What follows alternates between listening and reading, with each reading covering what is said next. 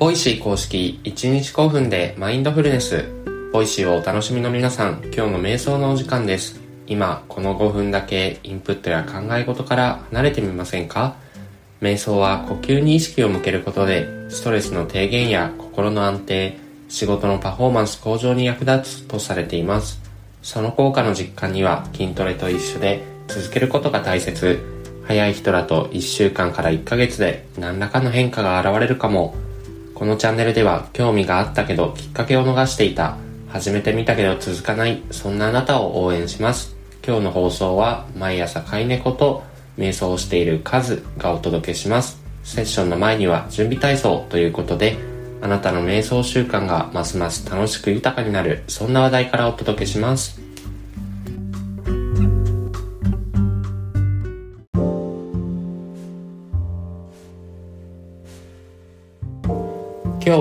Voicy のチャンネル毎日5分ドアーズで自分磨きで以前放送された日常生活で簡単にできる瞑想と瞑想できない私という放送回について紹介したいと思います。この日のパーソナリティの野本さんは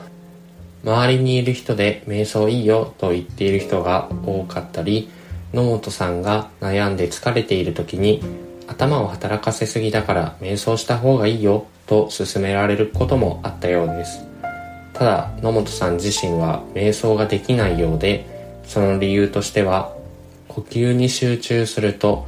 今息何秒で吐いたんだろう次は吸わなきゃとか考えてしまって呼吸をするのが苦しくなってしまうっていうことがあったようです。また無になるのがちょっと怖いと感じてしまうようなのですがそんな野本さんでもできそうと思った瞑想が日経ドアーズの記事で紹介されています。その記事は脳が休まる隙間瞑想の習慣精神科医の前奏に学ぶという記事でその記事では1日1分でできる隙間瞑想として足裏の感覚に注意を向ける歩く瞑想や満員電車のつり革につかまりながら足を軽く開いて呼吸に集中するつり革瞑想など日常生活でも簡単にできる瞑想がいくつか紹介されています。実は瞑想って昨日の眉の放送でもありましたが何かに意識を向けて集中するだけでも効果があるんですね。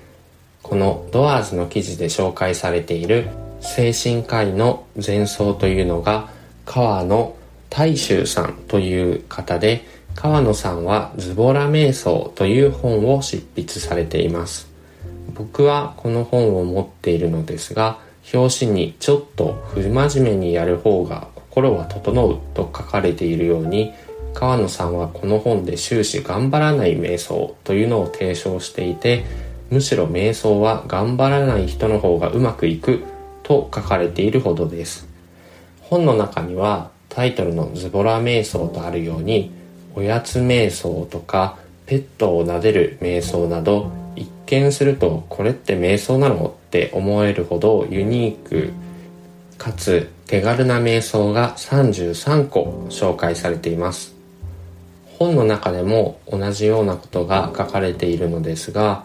〇〇をしなければとか〇〇をするべきだと考えてしまうとかえってその〇〇をすることが億劫になってしまってなかなかできなかったりできなかったらできなかったでなんで自分はできないんだろうと自分を責めるという悪循環に陥ってしまいがちです。でも瞑想に関しては1日1分でも何かに意識を向けて集中するだけで立派な瞑想になるので時間がない日や次のチャプターの5分間瞑想ができない日があったとしても気にせず気楽に瞑想を続けていってみてください。それではセッションに入っていきましょう。落ち着ける静かな空間で椅子に座るか床に足を組むかしてお待ちください。朝の身支度や通勤中にながら聞きをしている方このチャンネルでは〇〇しながらできるながら瞑想も準備中です。それまでの間といってはなんですが短時間でも毎日続けることがマインドフルネスへ得への近道とされています。ものは試し、今置かれた環境であなたのスタイルで音声ガイドに耳を傾けてみましょう。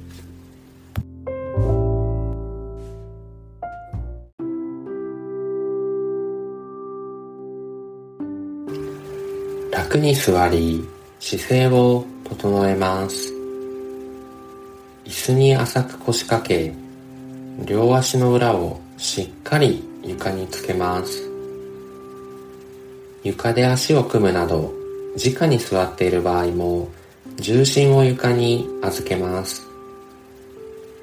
背筋を伸ばし、頭を軽く持ち上げ、その他の余計な力を抜いていきましょう。肩の力が抜けきらない場合、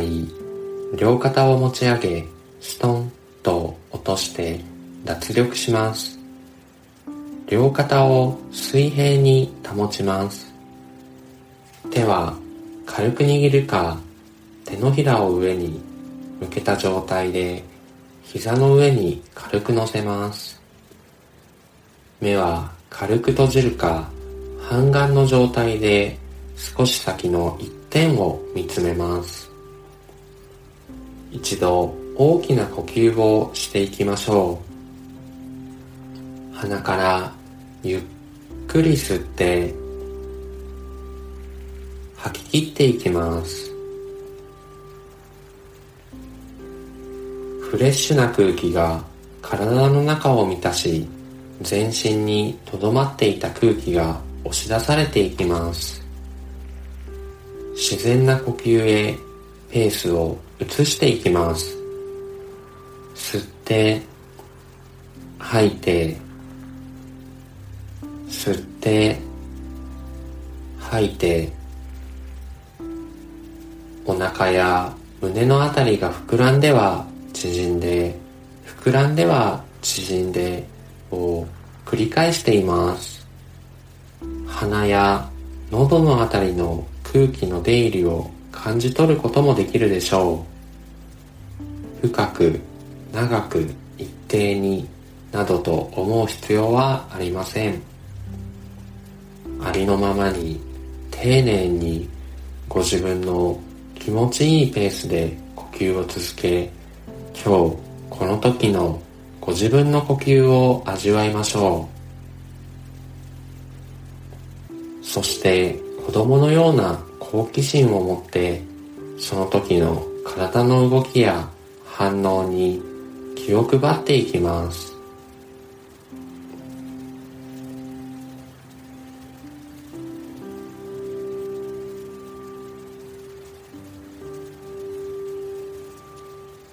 呼吸を送り込むたびに体が緩んで緊張や凝りがほぐれていきます。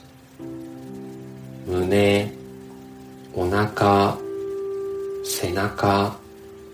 腰回り右手左手右足左足。一つ一つ意識を向け凝りや詰まりを感じるところがあれば風船を膨らませるようなイメージでより丁寧に空気を送り込んでみましょうこの時間のこの時にしかない呼吸に意識を向けることで今この時のご自分の状態昨日との違いに気がつくことがあるかもしれません。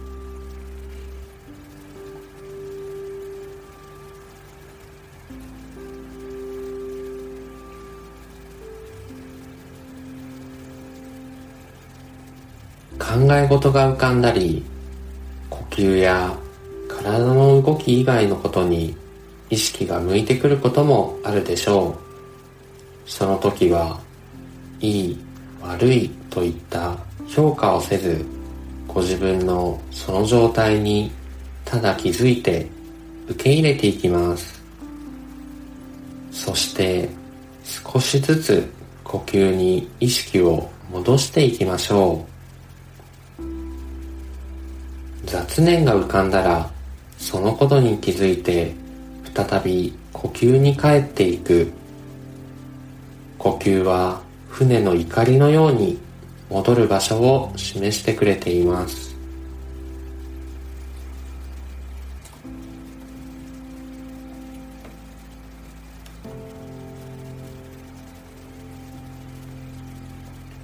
それでは一度大きな呼吸をしていきましょう。鼻からゆっくり吸って吐き切っていきます。ご自分のペースで少しずつ目を開けて外の明かりを感じます。手先指先足先から軽く動かしご自分の意識から外の世界に戻ってきます。お疲れ様でした。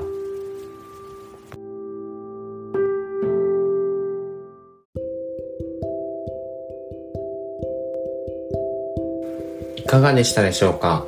昨日より少しでも長く呼吸に集中できた気に留めなかった体の調子に意識を向けられたそういった手応えがあればその感覚を十分に味わってください。